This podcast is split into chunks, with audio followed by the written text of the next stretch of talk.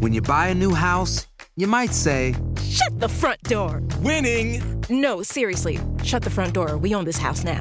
but you actually need to say, Like a good neighbor, State Farm is there. That's right. The local State Farm agent is there to help you choose the coverage you need. Welcome to my crib. no one says that anymore, but I don't care. So just remember, like a good neighbor, State Farm is there. State Farm, Bloomington, Illinois. Aloha mamá, ¿dónde andas? Seguro de compras. Tengo mucho que contarte. Hawái es increíble. He estado de un lado a otro con mi unidad. Todos son súper talentosos. Ya reparamos otro helicóptero Blackhawk y oficialmente formamos nuestro equipo de fútbol. Para la próxima te cuento cómo voy con el surf y me cuentas qué te pareció el podcast que te compartí, ¿ok? Te quiero mucho. Be All You Can Be, visitando goarmy.com diagonal español. Boost Mobile tiene una gran oferta para que aproveches tu reembolso de impuestos al máximo y te mantengas conectado. Al cambiarte a Boost, recibe un 50% de descuento en tu primer mes de datos ilimitados. O, con un plan ilimitado de 40 dólares, llévate un Samsung Galaxy A15 5G por $39.99. Obtén los mejores teléfonos en las redes 5G más grandes del país. Con Boost Mobile, cambiarse es fácil. Solo visita boostmobile.com. Boost Mobile, sin miedo al éxito. Para clientes nuevos y solamente en línea, requiere AroPay. 50% de descuento en el primer mes requiere un plan de 25 dólares al mes. Aplican otras restricciones. Visita boostmobile.com para detalles. Si no sabes que el Spicy McCrispy tiene Spicy Pepper Sauce en el pan de arriba y en el pan de abajo, ¿qué sabes tú de la vida? Para, pa, pa, pa. Enigma sin resolver es un podcast para mayores de edad. Algunos escuchas pueden encontrar el contenido del programa ofensivo. Recomendamos la discreción del escucha, especialmente para menores de edad. Archivos enigmáticos. La verdadera historia de la masacre de Texas. Descubre quién fue el verdadero asesino que inspiró la famosa película de Hollywood, escuchando este impactante y perturbador episodio donde la realidad supera la ficción. Cuando entran estos policías al interior de la casa de Gain, o sea, se encuentran, imagínense, nueve máscaras de rostros humanos que estaban colgados en la pared. O sea, se dio a la tarea de quitarle la piel a la cara y dejarlos como máscaras.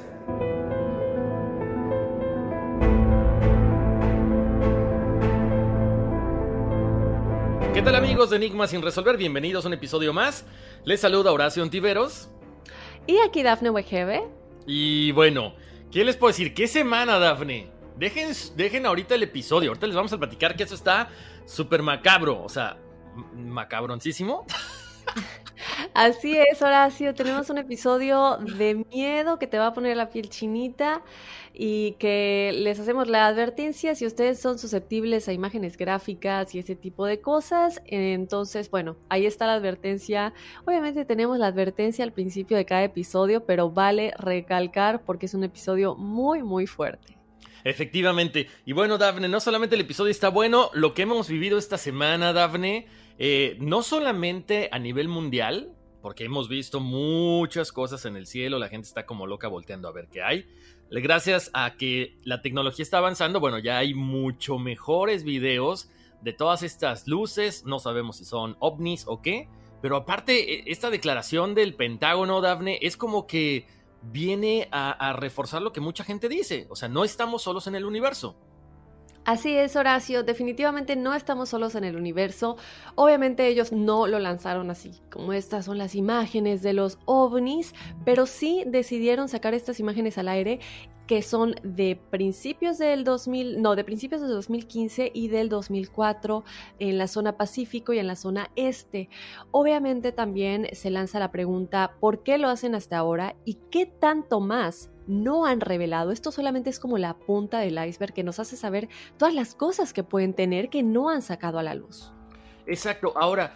Me llama la atención, Daphne. Yo creo que mucha gente está en la misma situación. ¿Por qué ahorita? Justo cuando ya se están viendo tantas, eh, tantos avistamientos, tantas cosas, que si se dice que nos van a contactar, que si se dice no sé cuánta cosa, que supuestamente, por cierto, hoy, está, eh, hoy es 29, aclaramos el, el punto, porque supuestamente hoy pasa este famoso asteroide muy cerca de la Tierra también. Pues, está raro, ¿no? Como que todo tiene un timing muy, eh, muy eh, sincronizado, creo yo. Sí, y obviamente viendo todo esto de que se supone que el gran despertar en la humanidad ya comenzó, también hay mucha gente y creadores de contenido que han comenzado a sacar a la luz mucha información y que dicen, realmente el contacto ya comenzó de igual manera. El contacto ya más grande, no solamente el que siempre vemos de que se ven avistamientos y todo lo que siempre se habla, pero ya un contacto más impresionante. Y cuando te pones a pensar todo lo que está sucediendo en el planeta Tierra en este momento, no solamente en cuanto al lamentable coronavirus que estamos viviendo, esta pandemia, y también el cambio climático, los animales, la vibración a nivel eh, planetario en general, el gran despertar, y ahora se supone que también el contacto. Entonces, bueno, muy interesante. No vamos a ahondar mucho al respecto porque obviamente tenemos un episodio que estamos muy emocionados de compartir con ustedes, pero por ahí lo dejamos y qué casualidad que ahora que estamos pasando por esta pandemia también se saquen a la luz estas imágenes. ¿Por qué exactamente en este momento? Bueno, lo dejamos ahí a su propia percepción y conclusiones. Efectivamente, pero bueno, muy interesantes estos videos. Hay que, qué bueno que lo recalcaste hace rato, Dafne, porque la gente estaba diciendo, pero esos videos ya son viejos. Sí, son viejos, o sea, ya tiene tiempo que, salieron a la luz, pero básicamente como que está eh, pues digamos que avalándolos el Pentágono, que sí son objetos voladores no identificados por la, velocidad a la que van y todo. Entonces, no crean que es, estos videos, ah, es que son nuevos, no, ya los había visto. Efectivamente, ya habían rondado por ahí, por el Internet desde hace algunos años. Ahí está Horacio. Yo estoy más que lista, pero también para empezar con el episodio de hoy. Efectivamente, ya estamos listos. Bueno, como decía Daphne hace rato, si son susceptibles a cuestiones, em, a descripciones muy gráficas, porque, híjole, está bastante fuerte. Hemos platicado de muchas películas. Esta, precisamente este tema del día de hoy, este episodio tiene que ver con algunas películas. Y, fíjate, Dafne, ahorita que vayamos, eh, que vayamos desarrollando el tema, o sea, cuando empiezas a ver a esta persona, ahorita les vamos a decir quién es, por supuesto, a esta persona, yo no me lo imaginaba así. O sea, como que empiezas a escuchar, empiezas a leer y dices, pues es a lo mejor una persona que se ve un poquito trastornada, pero el tipo se ve común y corriente y para haber hecho todas estas cosas que les vamos a ir contando, no te imaginas. Ahí es cuando decimos, bueno, cualquier hijo de vecina puede ser un asesino en potencia, ¿no? Un asesino en serie. A lo mejor está al lado de tu casa, es tu vecino, no sé. Así es, y bueno, realmente es algo que eh, se supone que está, que es la real historia de este asesino en serie que vemos en la película La Masacre de Texas. Obviamente, esa es una película que es un ícono en el cine de terror, creo yo, no solamente aquí en Estados Unidos, a nivel mundial, La Masacre de Texas, súper conocida. Y se cambió mucho de la historia, pero yo creo que el punto clave aquí es cómo mataba a las víctimas, qué hacía con las partes del cuerpo de estas víctimas, qué hacía con la piel de las víctimas, los cráneos, que unos de ellos los usaba como plato para cereal, así de gráfico. Eh, otros los usaba como, las tenía como para adornos de, su casa.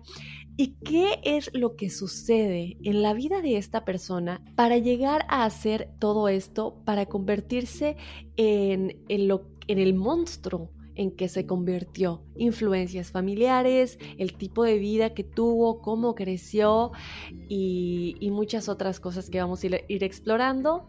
De nueva cuenta, recalcar que es un episodio gráfico, es un episodio que a lo mejor les va a tocar partes sensibles, entonces eh, dejar eso ahí para que de una vez lo sepan antes de que comencemos. Exacto. Ahora, ¿sabes qué, Daphne? Bien importante que, hay que aclarar este punto ahorita. Eh, si nos damos cuenta, vamos a ir conociendo un poco más del perfil, ¿no? De Ed Gein o de Ed Gein, porque luego de repente dicen que este, el acento es diferente.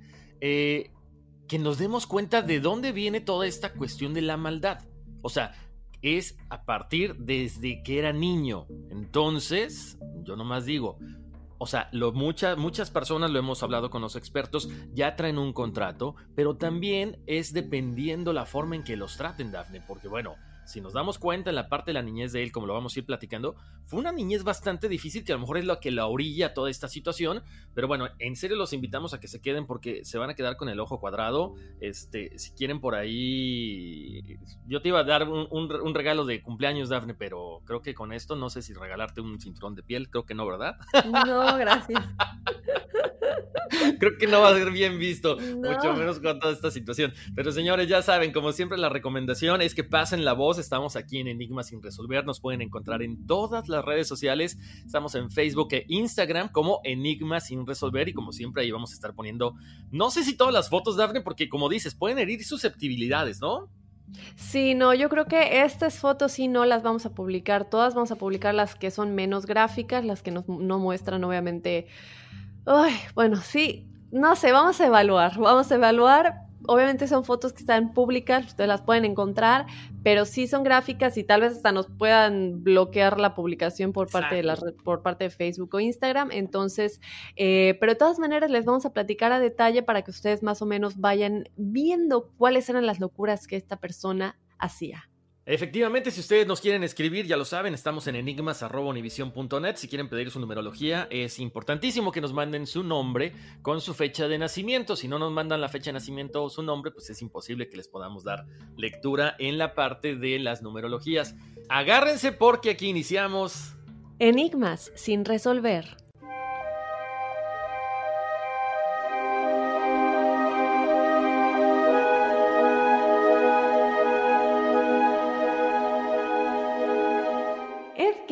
Representado durante décadas la imagen del asesino en serie enfermo y depravado por excelencia.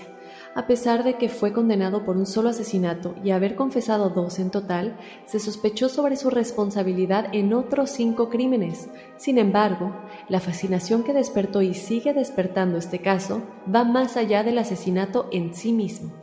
El impactante y perturbador hallazgo que hizo la policía en casa de Gain cuando este fue arrestado, sobrepasa con creces a cualquier historia de terror. Nunca se había visto nada parecido. La realidad, nuevamente, volvía a darle una gran bofetada a la ficción. Este caso es el primero en convertir al asesino en una verdadera celebridad y personaje de culto, algo que terminaría convirtiéndose en una costumbre en los Estados Unidos hasta el día de hoy.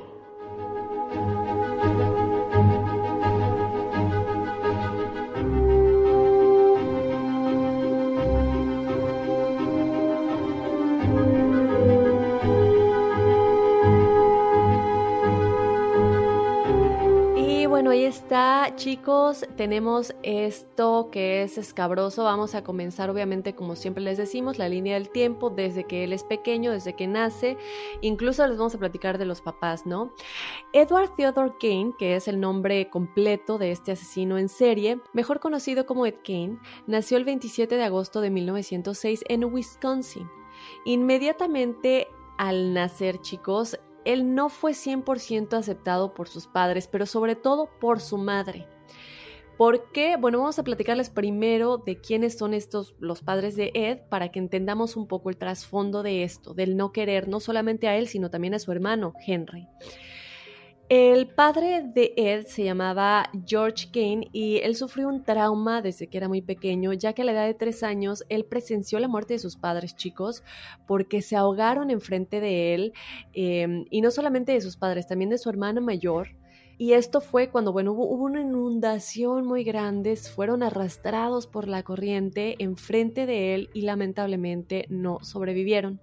Él se quedó muy solo desde pequeño y él fue acogido por sus abuelos, pero todo este trauma que le dejó el estar solo y el tipo de vida que tenían también los abuelos lo llevó a refugiarse en el alcohol y a volverse adicto, ¿no? A volverse alcohólico.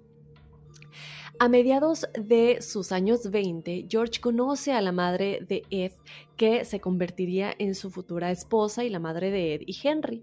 Ella se llamaba Augusta. Ella era una mujer estricta al nivel máximo de estas mujeres que también son súper religiosas, dominantes y que quieren que las cosas se hagan como ellas lo dicen, como ellas estipulan. Obviamente estas dos personalidades y estos dos factores, el alcoholismo de él y el trauma que tenía y la personalidad de ella, que era muy estricta, religiosa, dominante, pues hicieron que esta relación fuera un desastre y que el enamoramiento que tenían se alejara y se fuera por completo muy rápido de esta relación.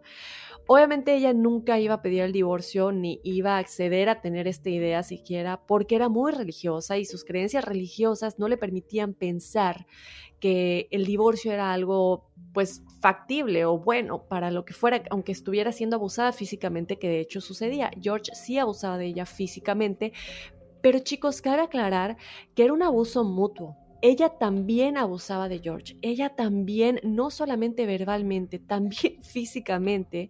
Entonces era una relación extremadamente tóxica. Y bueno, llega a todo esto, esta relación enfermiza, pero a pesar de eso, ellos en 1902 pues tienen a su primer hijo, un niño que era el hermano mayor de Ed llamado Henry. Como les dije en un principio, obviamente Augusta era una mujer que tenía una mentalidad pues un poco extraña, tal vez no tanto para esa época, pero muy extremista para esa época, eso sí, en cuestión de carácter, ser dominante, en cuestión de religión, pero también en cuestión de prejuicios que tenía y cómo juzgaba a las demás personas, en especial a las mujeres. Ahorita les vamos a platicar más a detalle, pero Augusta odiaba a las mujeres les vamos a decir por qué. Y bueno, entonces tienen a su primer hijo Henry. Irónicamente, ella quería una niña.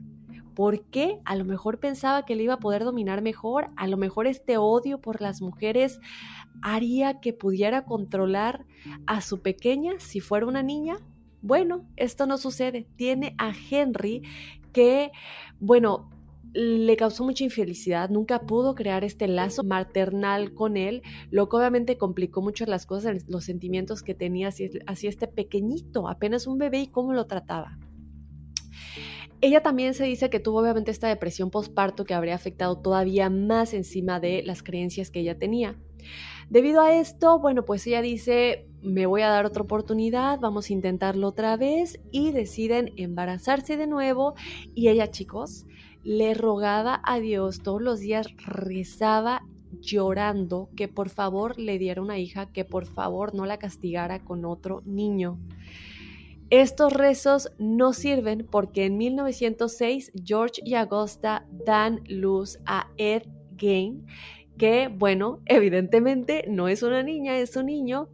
Y esto ella em, lo que siempre decía era que era un karma. Ella decía, algo hice en la vida para que Dios me esté castigando con dos niños. Se tiene que resignar obviamente y con el paso del tiempo Augusta se empieza a dar cuenta que pues ahora no tiene una niña, pero tiene dos niños a los cuales puede manipular a su antojo, a los cuales puede em, pues hacerles daño mentalmente, físicamente y formarlos para que siguieran todas sus creencias enfermizas, chicos. En este punto, ella ya no le interesaba si eran niños o niñas, ella simplemente quería controlarlos. Lo que ahora sí tenemos que mencionar, chicos, es que Agosta, como les dije antes, es que odiaba a las mujeres porque ella pensaba que eh, ellas no tenían corazón, que las mujeres, que todas las mujeres eran mujeres despiadadas. Y como bien dice el dicho, ¿no, Horacio? El león cree que todos son de su condición. Entonces yo me pregunto si esta creencia y esta manera de pensar que ella tenía la hacía creer que todas eran como ella. Irónicamente también odiaba a los hombres, porque ella pensaba que eh, ellos solamente querían usar a las mujeres para tener sexo. Entonces, cada vez que ella veía algo en la sociedad, ya sea que fueran a la calle a pasear, ella se enojaba, juzgaba, si iban a la casa de alguien y no estaban casados, se ponía como loca, decía que era pecado terrible. Ella estaba, o sea, simplemente muy obsesionada con estas ideas religiosas y, y, y de cómo tenían que ser las.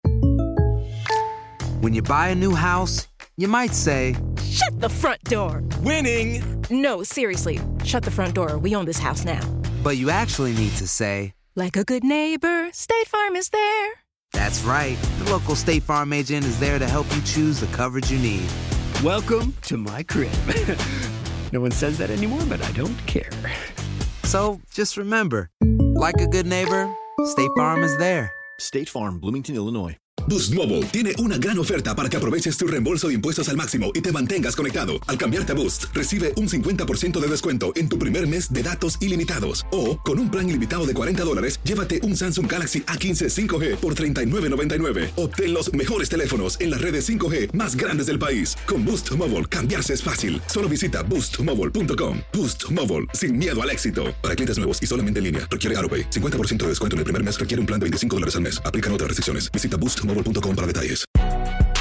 Si no sabes que el Spicy McCrispy tiene Spicy Pepper Sauce en el pan de arriba y en el pan de abajo, ¿qué sabes tú de la vida? Para, pa, pa, pa.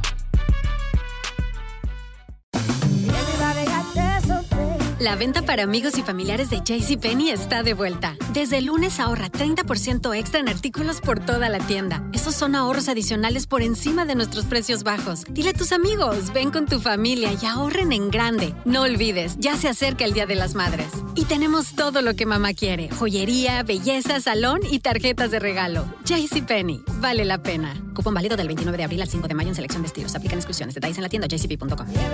Cosas, ¿no? Durante los primeros años de Ed Gein, chicos, su familia vivía en La Crosse County, que es una parte de Wisconsin. Sus padres eran dueños de una pequeña tienda de comida y su casa, la casa de, de esta familia, era una dictadura total por parte de Augusta, la mamá. Con el tiempo, ella obviamente, por esto que les estoy contando, de que odiaba a la sociedad y como el comportamiento que para ella nada era correcto, pues comienza a odiar esta parte en donde vivían, este condado, por decirlo de alguna manera. Entonces, bueno, esos pensamientos, ¿no? De que todos los que vivían ahí no tenían control del comportamiento sexual que tenían, de su vestimenta, consideraba básicamente que todos eran pecadores.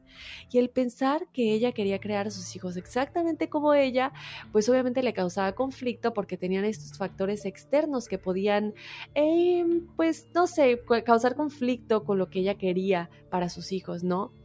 Entonces, para que no se conviertan en corrompidos y pecadores, pues la familia vende la tienda de comida y compra una casa en el campo, pero estas casas que vemos en las películas Horacio, que están completamente aisladas de la sociedad, que están como entre el bosque y bueno, que no tenían nuevamente contacto con nadie más.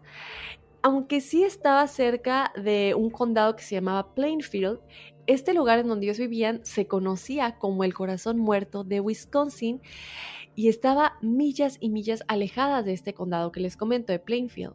Y a pesar de que pues fuera el más cercano, aparte escogieron uno que solamente tenía una población que nunca excedió de 700 personas.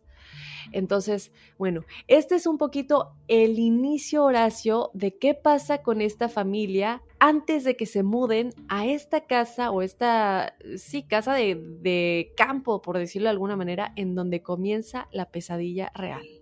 Efectivamente. Fíjate, yo viví un tiempo en Wisconsin, nunca se me ocurrió ir a, este lugar. Qué bueno, ¿eh?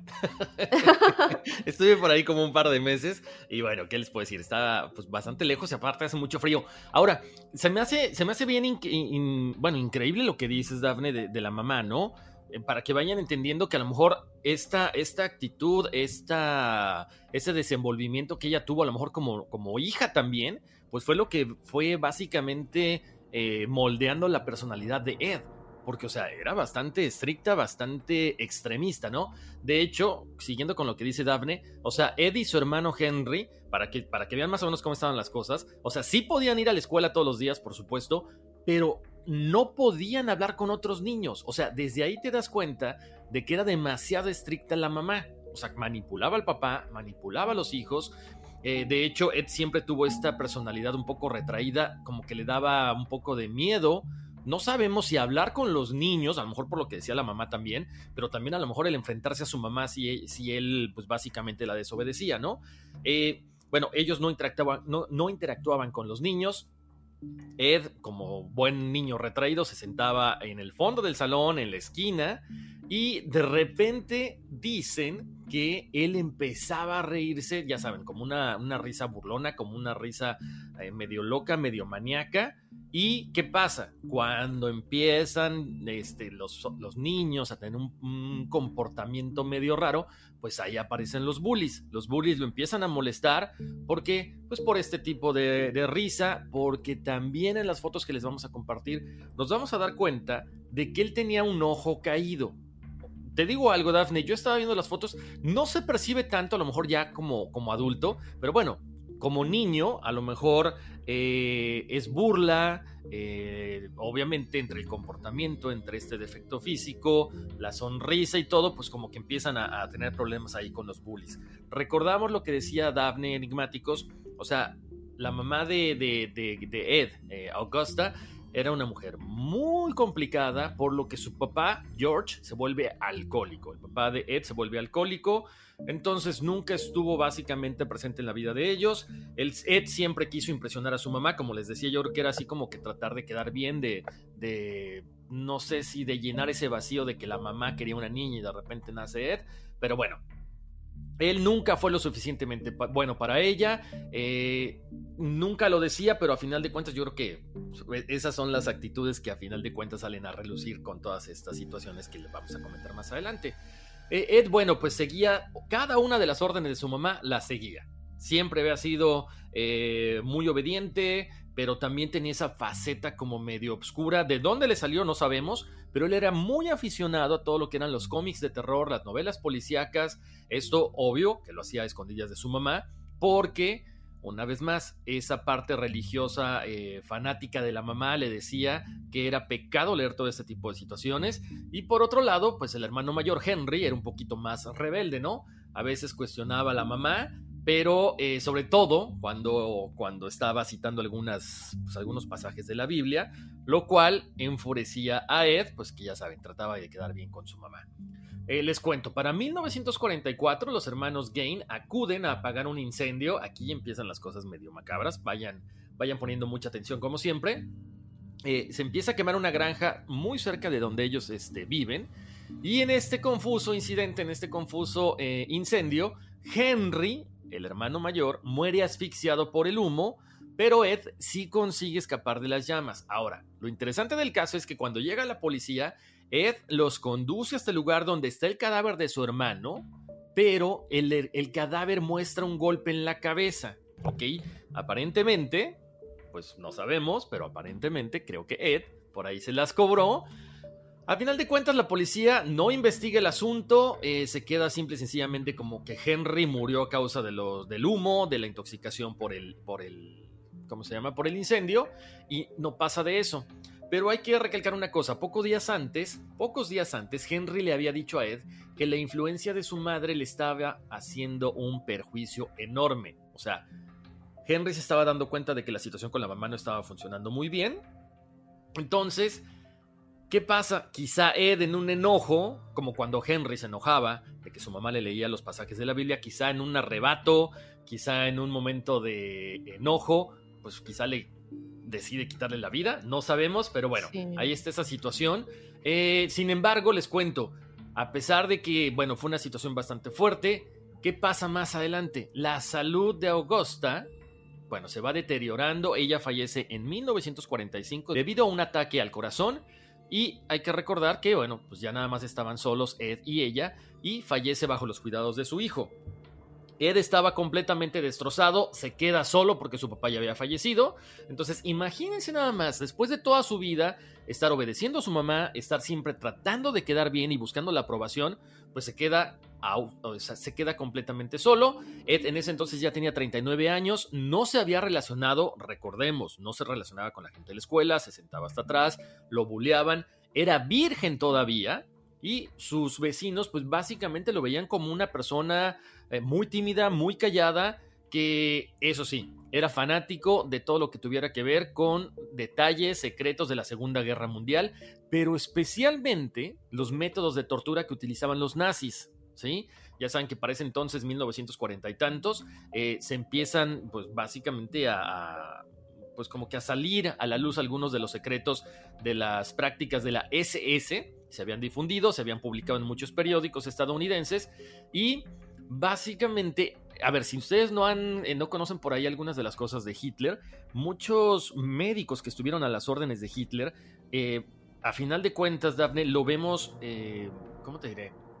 Lo vemos en, en, las cosas que él llegó a hacer más adelante. Algunos médicos de Hitler le quitaban la piel a, los judíos que iban antes de que metieran a los judíos a los hornos y con esta piel cubrían ciertos libros importantes para los nazis, hacían también pantallas de lámparas, o sea, usaban la piel para, no sé si para ritos o qué, pero esto está documentado, no les estoy inventando. Entonces, quizá por ahí venía su fascinación por todo lo que hizo después, pero a final de cuentas le encantaba toda esta situación y también todo lo que era, eh, todo lo que tenía que ver eh, con lo que es la explosión de las bombas atómicas en Hiroshima y Nagasaki.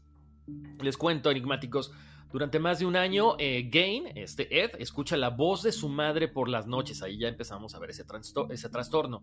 A veces corría por el bosque en busca de su mamá hasta que podía verla en las hojas de los árboles. tiempo después, Ed eh, recibe una subvención del gobierno a cambio de parte de las tierras que había heredado de su familia las cuales ya no trabajaba porque solamente estaba él, se habían vuelto improductivas. Con ese dinero eh, y por medio de mandados que hacía y trabajos de algunos eh, vecinos que le pedían, pues él ganaba la vida, ¿no? De repente le decían, oye, Ed, fíjate que necesitamos que nos traigas esto del pueblo. Él iba, lo traía, le hacía de plomero, le hacía de todo un poquito, como de, de mil usos, hagan de cuenta, ¿ok?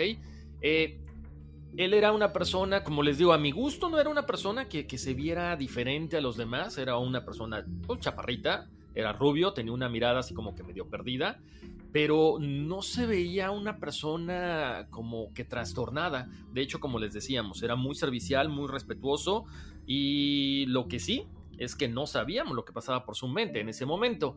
Ahora, Sabemos que en cualquier pueblo hay un bar donde todo mundo pues llega, se toma una cerveza, platican de las cosas que hay ahí y por supuesto este lugar Plainfield tenía una taberna como le llamaban entonces o como algunos lugares se les conoce todavía, la taberna de Hogan. Este lugar, pues ya saben, tenía sus clientes habituales, eh, la gente que iba a tomarse una cerveza, iba a tomar un trago, eh, por supuesto, este Ed siempre iba al mismo lugar, y ahorita les vamos a decir por qué. En este lugar trabajaba Mary Hogan, una mujer que causaba mucho impacto entre todos los pueblerinos de Plainfield, algunos que eran muy religiosos, otros que no. ¿Por qué? Porque para empezar, era una mujer la que estaba al frente de esta taberna. Dos, se había divorciado dos veces y además dicen que era como, lo vamos a poner así, que era como un hombre. ¿Por qué? Porque hablaba muchas groserías, se igualaba en el aspecto del trato con los demás. Entonces, era así como que para muchos mal vista, pero para Ed como que a lo mejor tenía esa parte que le recordaba a su mamá, ¿no? Una parte donde imponía, una parte donde ella influía en las personas y por eso, pues él era fanático de este lugar. Así es, Horacio, y esto es algo que cabe recalcar, ¿no? Como dices, clave le recordaba a su mamá.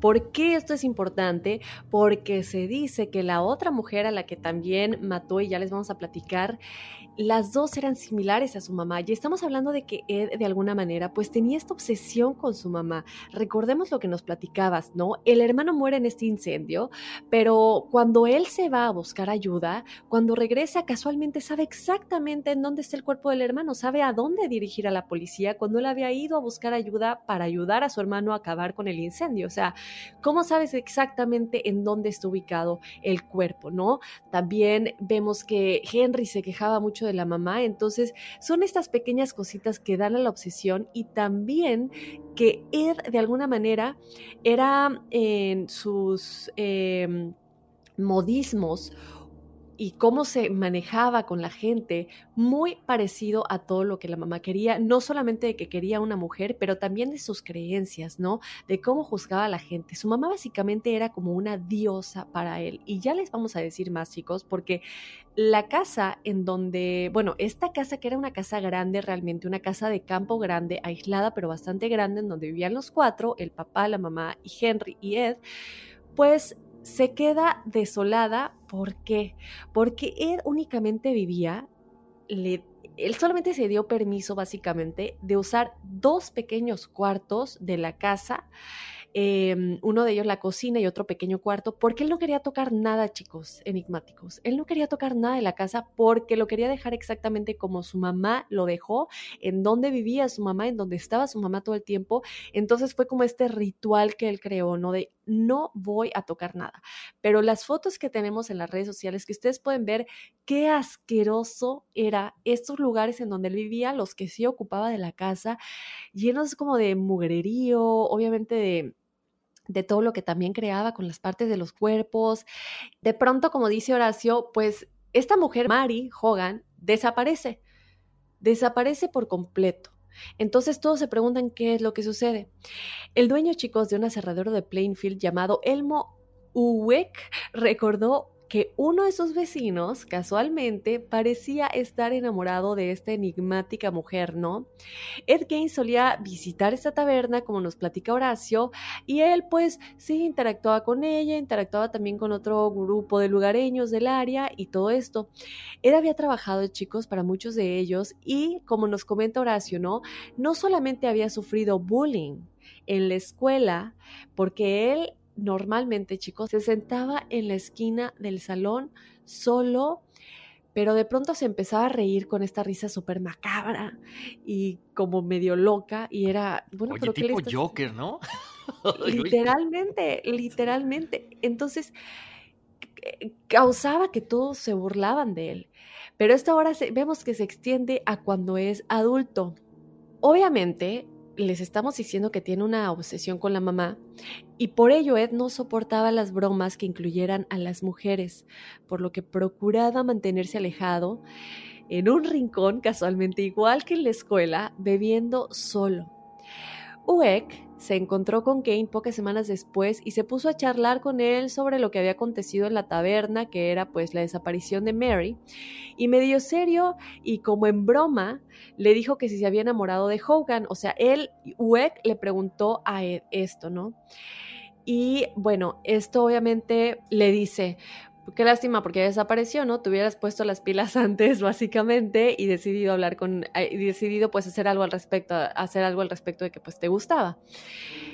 Pero ahora que ella había desaparecido, pues obviamente ya no se podía, entonces le hace como esta broma, pero Gail le respondió, escuchen chicos, le respondió no ha desaparecido, ahora mismo está en mi granja.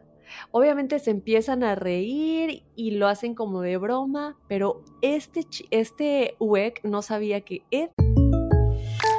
When you buy a new house, you might say... Shut the front door! Winning! No, seriously, shut the front door. We own this house now.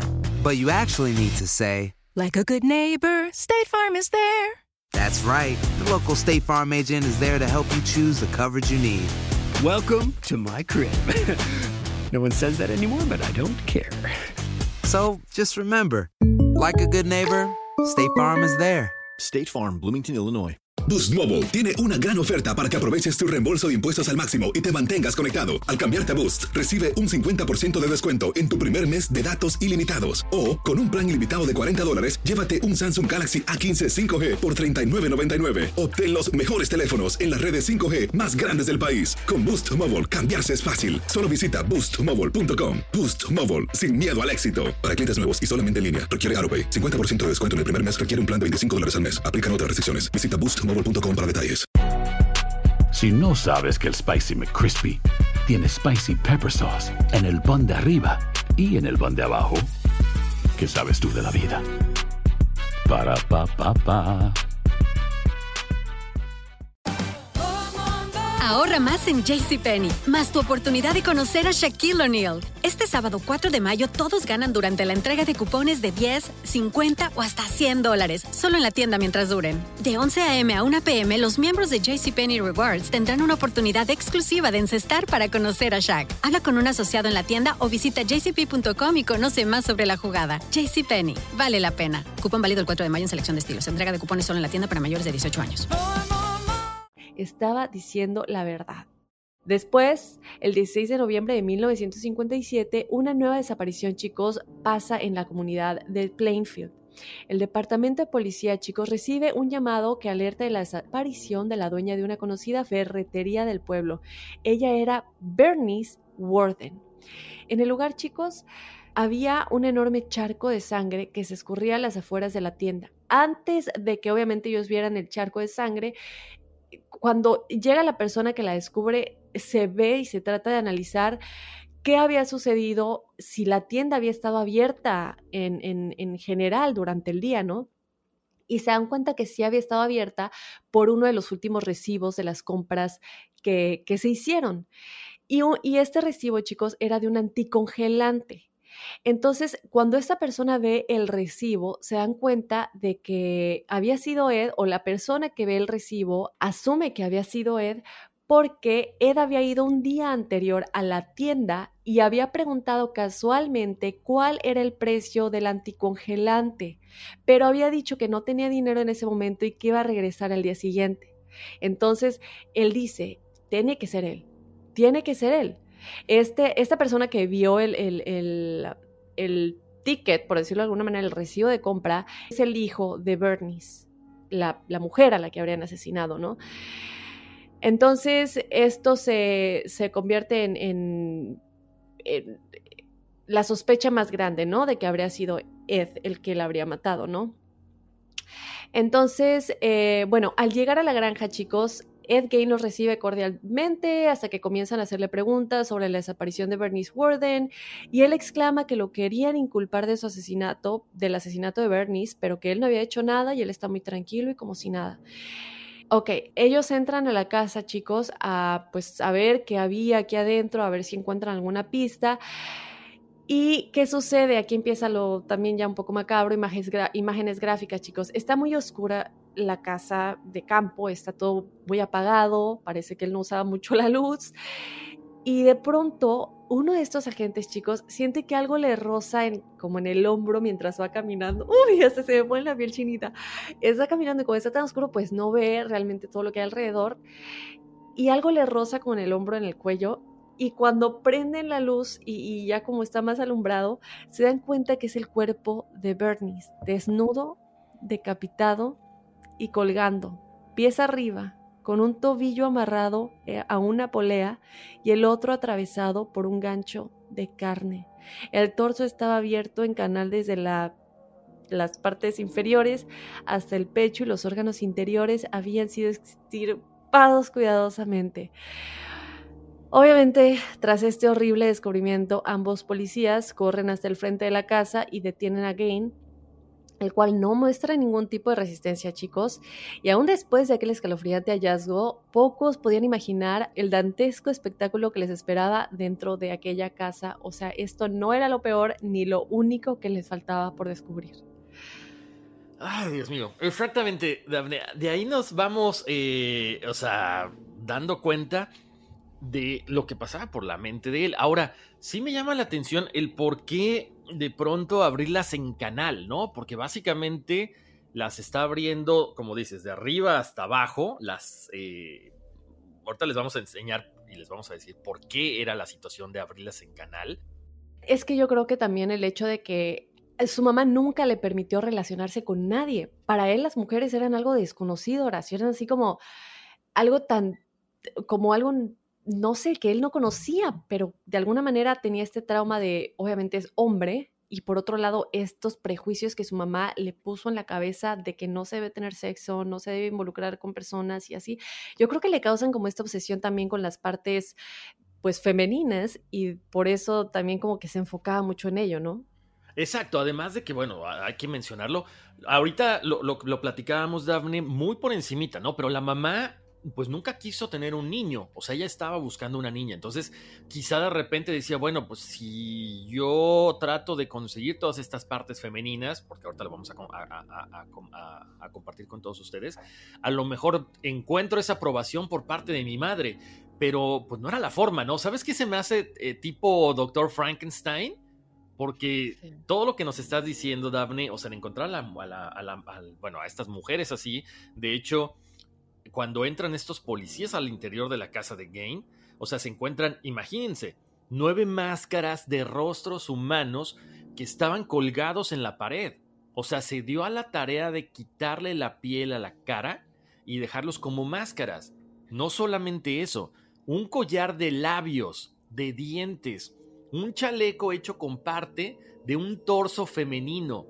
Y ahí está lo que les decía hace rato, que esto se, se, hacía mucho en la época de la Segunda Guerra Mundial. Las mesas, las sillas, las lámparas de piel y huesos humanos. O sea, esto está en serio muy grotesco. Un cubrecama con partes íntimas de mujeres, un corazón en un sartén, cinturón de pezones, cuatro cráneos que adornaban la cabecera de la cama de Ed, partes de la piel de una mano que servían para guardar un cuchillo, o sea, como una funda, los cráneos partidos que hacían de cenicero, taza o lo que decía Daphne para plato, para comer ahí su cereal, cabezas surcidas con hilo, entre otras cosas más, ya, o sea, imagínense eso nada más.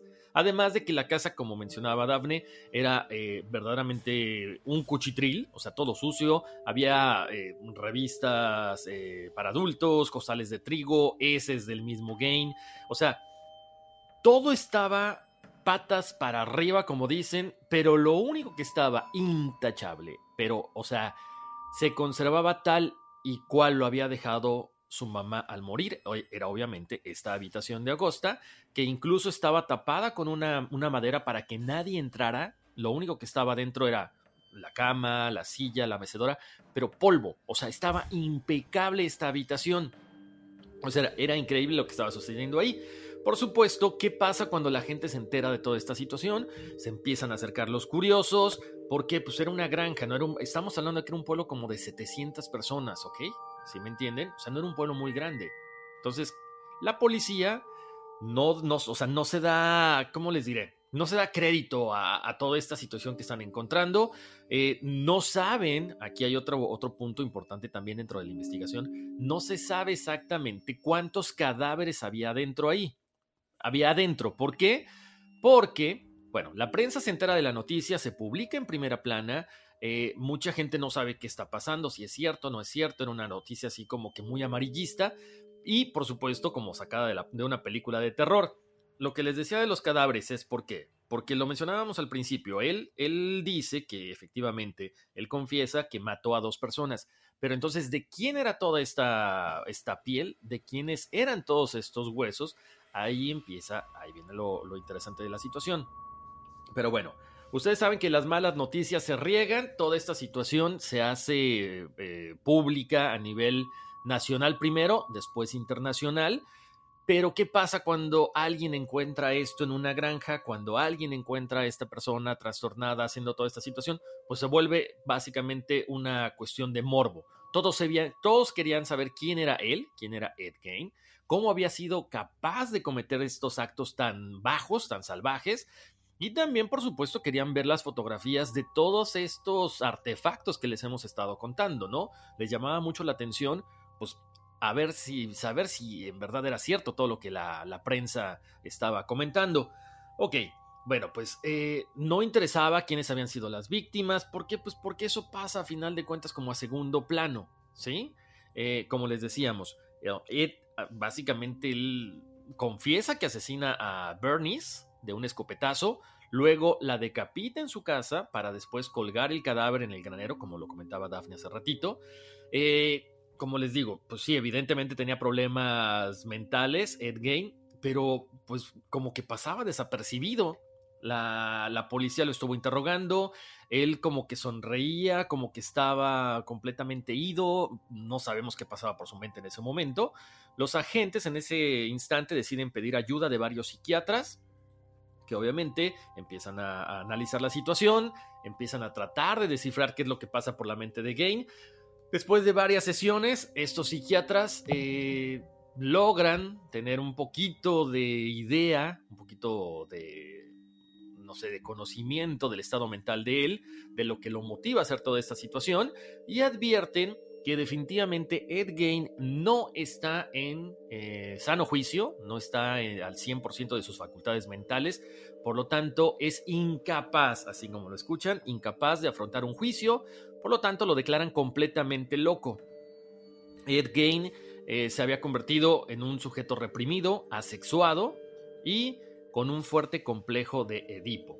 sea, esto de que se enamoran de, la mamá, de que viven por la mamá, de que hacen todo para tratar de eh, ganarse el amor, el cariño de su madre.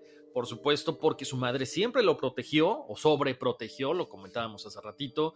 Para empezar, ella quería una mujer, nace Ed, después no lo dejaba platicar con los amigos, posteriormente él se queda solo cuando muere su hermano o aparentemente muere, no es este, a pesar de este golpe en el cráneo. Entonces, todas estas situaciones lo van orillando a, esta, a estas alucinaciones de decir, ¿sabes qué? Es que mi mamá quería, quería una mujer, a lo mejor las mujeres son buenas, no sé, no sabemos qué pasaba por su mente. Lo que sí es que él se obsesiona con la idea de realizarse un cambio de sexo. ¿Por qué? Porque él ya lo había visto en la televisión. De hecho, él eh, ve en la televisión esta primera operación que se hace con éxito en el cuerpo de George Jorgensen. Y por supuesto, cuando él se queda solo, cuando muere su mamá, pues también como que es básicamente darle rienda suelta a sus fantasías más perversas, por supuesto, ¿no? Entonces, ¿qué decide? Tratar de cambiarse de sexo, pero no con una operación, sino poniéndose estas cosas que él quitaba de los cadáveres que, que bueno, que encontraba, que se robaba o que él mismo eh, mataba, ¿no? Entonces, algo que siempre fue un tabú para él, pues básicamente ahora se convierte en un, como en un modus vivendis. Eh, les cuento también que Ed había confesado a los psiquiatras que había asesinado a Mary Hogan, a Bernice Warden, pero pues también que se había enamorado de ellas, sobre todo porque se parecían muchísimo a su mamá. efectivamente, no sabemos eh, a ciencia cierta si él cometió actos de necrofilia o canibalismo, eh, porque nunca fue muy claro en estos puntos cuando él hablaba con los psiquiatras. De hecho, aquí hay una situación que yo no entiendo, Daphne, a ver, a ver si tú me logras explicar, porque después de, hacer todas estas barbaridades, se decía que Ed no podía ver la sangre.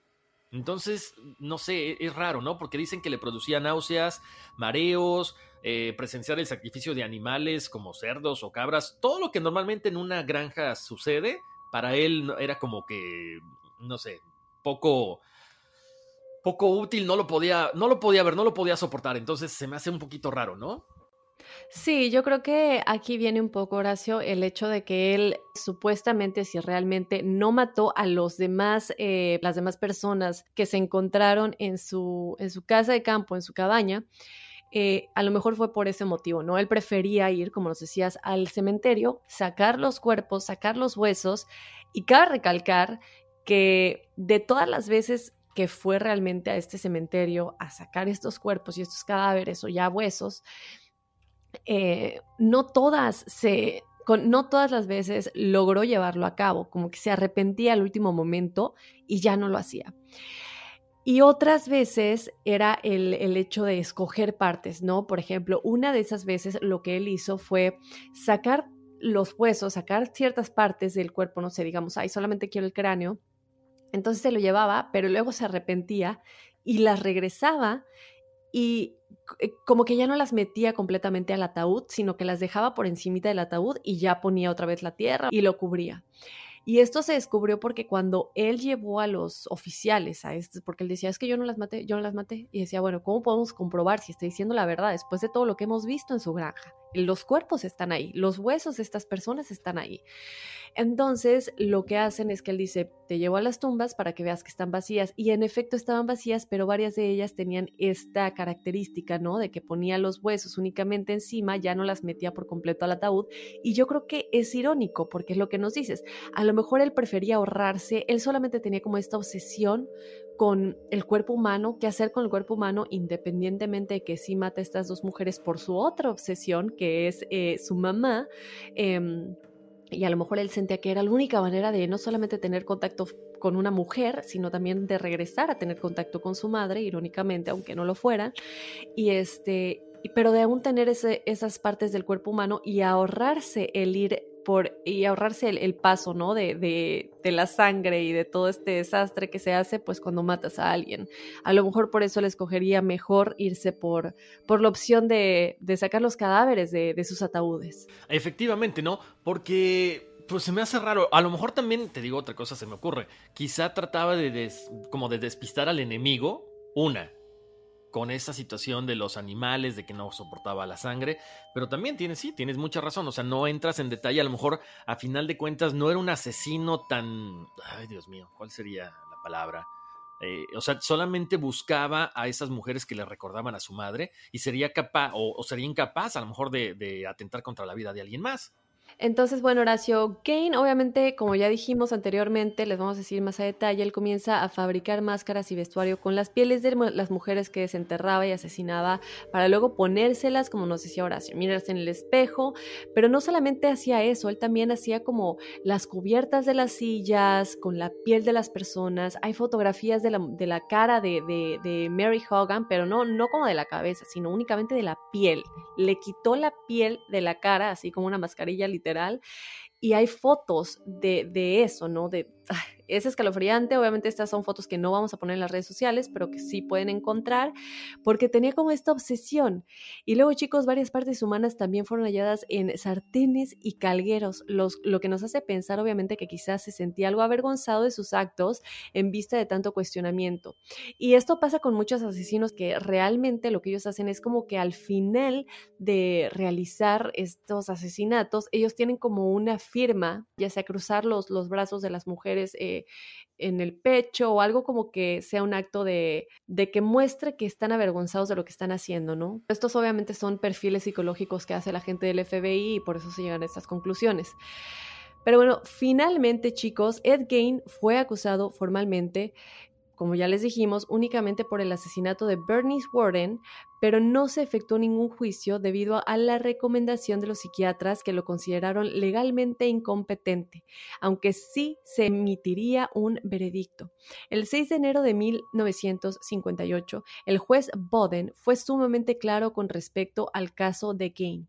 No veo que mi opinión pueda ser otra más que pensar que el acusado es un enfermo. Él fue condenado a pasar el resto de sus días en una unidad psiquiátrica en donde resultó ser un paciente modelo. Durante todo este tiempo se habló de otras cuatro misteriosas desapariciones, chicos, que consternaron a Plainfield, mientras Ed Gain todavía seguía en libertad. Una gran controversia se suscitó cuando Gain optó por una libertad condicional en 1974, luego de casi dos décadas en el manicomio. Al parecer, su salud mental había mejorado notablemente. Ed Gain compareció en el juzgado en donde fue acosado por la, por la prensa. Parecía sereno y tranquilo y también hay fotos de esto y él aseguraba que deseaba salir en libertad para recorrer el mundo. Obviamente, chicos, cientos de manifestantes se oponían a que aquella idea fuese siquiera tomada en cuenta. Plainfield ya se había convertido en una verdadera pesadilla desde que Gain se había vuelto famoso y no querían que la ciudad siguiera teniendo aquella fama. Chicos, fíjense que a pesar de que los resultados psiquiátricos mostraban una mejoría, ¿quién se va a querer acercar a esta persona? ¿Quién va a querer tener? Nunca sabes lo que le puede pasar. Entonces se recomienda mantenerlo encerrado en una institución mental porque ya que nadie podía asegurar que fuera a tener una recaída o que sus ganas de matar regresaran, ¿no? Finalmente, él fallece por insuficiencia respiratoria en 1984 y fue enterrado al lado de su madre en el mismo cementerio donde exhumó varios cadáveres décadas antes. Y bueno, los cadáveres que mantenía en su casa. Chicos, fíjense que esto todavía no terminaba ahí, sino que en 1958 la granja de King había sido arrastrada por un incendio tras existir diversos rumores de que el lugar estaba destinado a convertirse en una atracción turística. Y sí sucedía, obviamente mucha gente iba a este lugar por el morbo, por ver qué sucedía, y yo creo que lo seguirían haciendo si esta granja siguiera en pie. Y aparte se había hecho la fama, ya hasta le habían puesto nombre, ¿no? Que era como la casa de los horrores de Ed Gein. Imagínense, después sale la película de la masacre de Texas, se hubiera convertido todavía más famosa. Uno de los presentes durante aquel misterio, chicos, era Frank Warden, el hijo de Bernice, que es quien obviamente le dijo a la policía que creía que era Gin, Ed, el asesino, por todo lo que les conté del anticongelante y todo esto, ¿no? La camioneta Ford, chicos, en la cual Ed Gain transportaba los cadáveres que exhumaba desde el cementerio de Plainfield, fue subastada y utilizada como atracción en varias ferias de Wisconsin bajo un letrero que anunciaba, aquí vean el coche que transportó a los muertos de sus tumbas. También, chicos, se subastaron las cenizas de la casa de Kane. Así de famoso se convirtió y obviamente hasta el día de hoy hay muchos enfermos que idolatran a esta persona. También se subastaban los clavos de la construcción y un caldero en donde fueron encontrados algunos de los huesos humanos durante las primeras pesquisas de la policía. Al parecer, chicos, todos los objetos que había poseído Gin pues ya eran objetos famosos, ya eran valiosos y ya eran em, de alguna manera objeto de subasta para ganar dinero de alguna manera. Exacto, lo dices bien, Dafne, porque los hemos visto, ¿no? O sea, se vuelven celebridades, mujeres les mandan cartas, mujeres este, se manifiestan este, apoyándolos, o sea, es todo, básicamente todo un show. Obvio, eh, los psiquiatras, los psicólogos dicen que es, una forma en que la sociedad, digamos, trata de asimilar de mejor manera esta situación, pero a final de cuentas haces una, haces un héroe de alguien que cometió una atrocidad, ¿no? Y, te lo puedo comentar, lo, lo hemos visto y lo podemos traer a colación con estos eh, ¿qué te gusta? Ladrones, estos tipos que de repente cometen algún acto ilegal, ponen sus fotos en el internet y se vuelven básicamente celebridades ahora. Son celebridades, luego modelos y luego influencers. O sea, es increíble. Entonces no es algo nuevo, estamos hablando de, eh, obviamente, diferentes comparaciones, pero ahí está, ahí lo que estamos viendo. Y, a final de cuentas, es increíble todo lo que pasa en esta situación, ¿no? Eh, con los años, estos crímenes del tímido granjero, que decoraba su casa con rostros y partes humanas, pues se ha ido volviendo más legendario, como decía Daphne ahorita. O sea, es increíble que haya coleccionistas que pagan grandes cantidades de dinero por tener aparentemente piezas originales de lo que él hacía. Pero bueno, algunos, eh, algunas personas todavía creían que la historia de este famoso fantasma de Plainfield, o carnicero de Plainfield, eran mentiras, pero bueno, lo cierto es que Gain ha marcado toda una generación en todas las direcciones, desde películas de terror, cómics y por supuesto, les vamos a hablar ahorita de algunos ejemplos. Eh, específicamente Robert Bloch, escritor de la novela Psycho, que posteriormente es llevada al cine. Hay que recordar el director, uno de los grandes directores más famosos, Alfred Hitchcock, basa su obra en la vida de Ed Gain, cambiando la granja por un hotel. ¿Por qué? Porque en este hotel, obvio, hay, mucha más afluencia de gente y más afluencia de víctimas. Otro personaje también que muestra la evidente influencia de Gain y su afición a coleccionar estas máscaras hechas con rostros humanos es El Loco de la Motosierra, en español, o Leatherface, y en la película que nos decía Daphne ahorita, The Texas Chainsaw Massacre, que ¿Tú viste la película original, Daphne, que es como, que es como del setenta y tantos? No, no, yo solamente vi la de Jessica Biel, la más reciente. Ajá, yo, bueno, yo vi las dos y pues obviamente la original es mucho más fuerte. Eh, no, sé si la quieran ver, yo no se la recomendaría. Suficiente gráfico es todo lo que les estamos comentando. Pero bueno, algo más reciente también, que de hecho ya hemos platicado acerca de, Hannibal Lecter, porque está, está basado en un médico, en un cirujano mexicano, este personaje. Pero la novela de Thomas Harris, El silencio de los corderos o The Silence of the Lambs, cuenta con un popurrí de perfiles de criminales reales, por supuesto de diferentes, eh, de diferentes criminales, y también habla de este, de este personaje. ¿Por qué? Porque el educado e inteligente Dr. Hannibal Lecter fusionaba a la perfección esta personalidad de Ted Bundy y la bestialidad de Andrea Chikatilo, pero el otro asesino serial, que es el que, el que secuestra a todas las mujeres, el protagonista de esta historia, James Gump, apodado en la historia como Buffalo Bill, también conjuga la retorcida psique de otros dos asesinos seriales. ¿De quién estamos hablando? De Ed Gein y Gary Heidnick. Y al igual que Heidnick, Gump encerraba a sus víctimas en este agujero, un tipo de pozo, las maltrataba durante muchos días, no abusaba de ellas en ningún aspecto más que psicológico, como si lo hacía Heidnik en la vida real. Hay que recordar que al mismo tiempo, Gump buscaba quitarles la piel a las mujeres que, que secuestraba para fabricar ropa humana. Si ustedes no han visto eh, El silencio de los inocentes, es tremenda película, se la recomendamos por supuesto. Y bueno, lo hemos, eh, hemos platicado mucho acerca de estas eh, fotografías, algunas reales, algunas no. Hay muchísimas páginas con referencia a su nombre, muchísimas investigaciones, eh, diferentes teorías, diferentes ay Dios mío, diferente información, ¿no, Daphne? Algunas fotos dicen que son reales, otras dicen que no. Al final de cuentas, a la conclusión que llegamos es que es uno de los criminales más, para mí, más sádicos, Daphne, por todo lo que hacía. Más enfermos también, por supuesto que sí. Pero bueno, una historia que lleva muchos años y que sigue cautivando a los amantes del cine de horror, que sigue eh, provocando mucho asco a gente que no concibe cómo una persona, aparentemente común y corriente, pueda haber llegado a cometer tantas atrocidades. Así es, Horacio. Entonces, bueno, recuerden que, como les dijimos, no vamos a poner todas las fotos en las redes sociales, pero sí tienen acceso ustedes si las quieren ver. Y, sin embargo, sí pueden ver unas de las que vamos a publicar. Estamos en Instagram como Enigma sin resolver y en Facebook como Enigma sin resolver. Que nos sigan, que las vean y que nos dejen saber qué piensen de este caso terrorífico. Así es, Dafne. Eh, escríbanos también, por supuesto, a nuestro correo electrónico enigmas.univision.net. Díganos, díganos qué piensan, o sea, cuál era su teoría. Eh... Ah, no, hasta se me fue el avión, ya no sé ni qué decir, qué barbaridad. Pero bueno, escríbanos, pónganse en contacto con nosotros, recomiéndenos, mándenos todas sus ideas, por supuesto, siempre son bien recibidas, porque bueno, la familia enigmática sigue creciendo, hay muchas sorpresas y muchas cosas muy buenas que vienen en el futuro.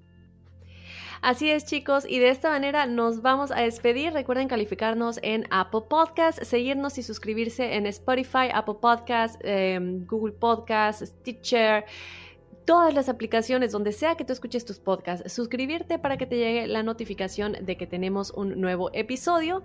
Recuerda que también tenemos los episodios de los testimoniales y la numerología correspondiente a este episodio ya publicados, así que vayan a escucharlos y mándenos sus historias si quieren que las contemos aquí con la audiencia enigmática.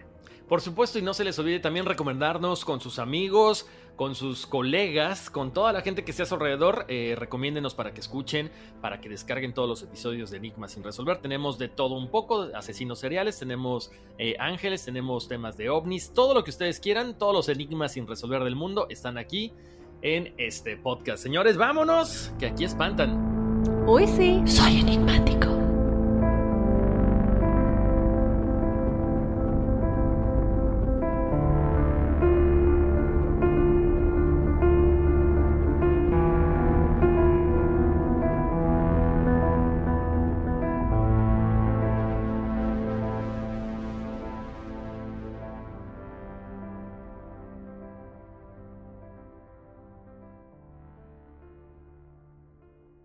Boost Mobile tiene una gran oferta para que aproveches tu reembolso de impuestos al máximo y te mantengas conectado. Al cambiarte a Boost, recibe un 50% de descuento en tu primer mes de datos ilimitados. O, con un plan ilimitado de 40 dólares, llévate un Samsung Galaxy A15 5G por $39.99. Obtén los mejores teléfonos en las redes 5G más grandes del país. Con Boost Mobile, cambiarse es fácil. Solo visita boostmobile.com. Boost Mobile, sin miedo al éxito. Para clientes nuevos y solamente en línea, requiere AroPay. 50% de descuento en el primer mes requiere un plan de 25 dólares al mes. Aplican otras restricciones. Visita boostmobile.com para detalles. Aloha mamá. Sorry por responder hasta ahora. Estuve toda la tarde con mi unidad arreglando un helicóptero Black Hawk. Hawái es increíble.